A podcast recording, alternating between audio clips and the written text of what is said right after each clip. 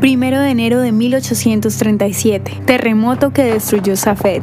Las comunidades judías y árabes de la ciudad de Safed, ubicada en la región de Galilea, fueron abatidas por los deslizamientos de tierra originados como consecuencia del fuerte movimiento sísmico que azotó esta próspera comunidad judía, la cual sufrió la pérdida de miles de sus habitantes.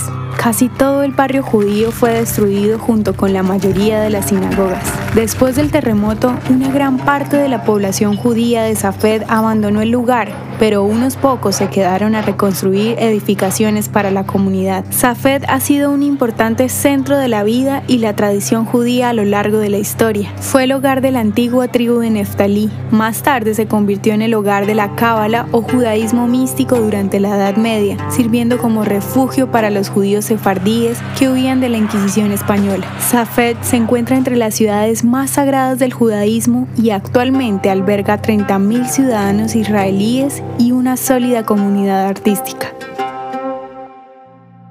¿Te gustaría recibir estos audios en tu WhatsApp? Compartimos nuevos episodios todos los días. Suscríbete sin costo alguno ingresando a www.hoyenlahistoriadeisrael.com. Hacerlo es muy fácil.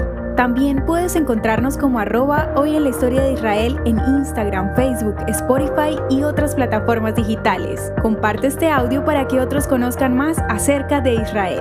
Este proyecto es realizado por Philos Project. El contenido original de Hoy en la historia de Israel fue provisto por el Centro para la Educación sobre Israel.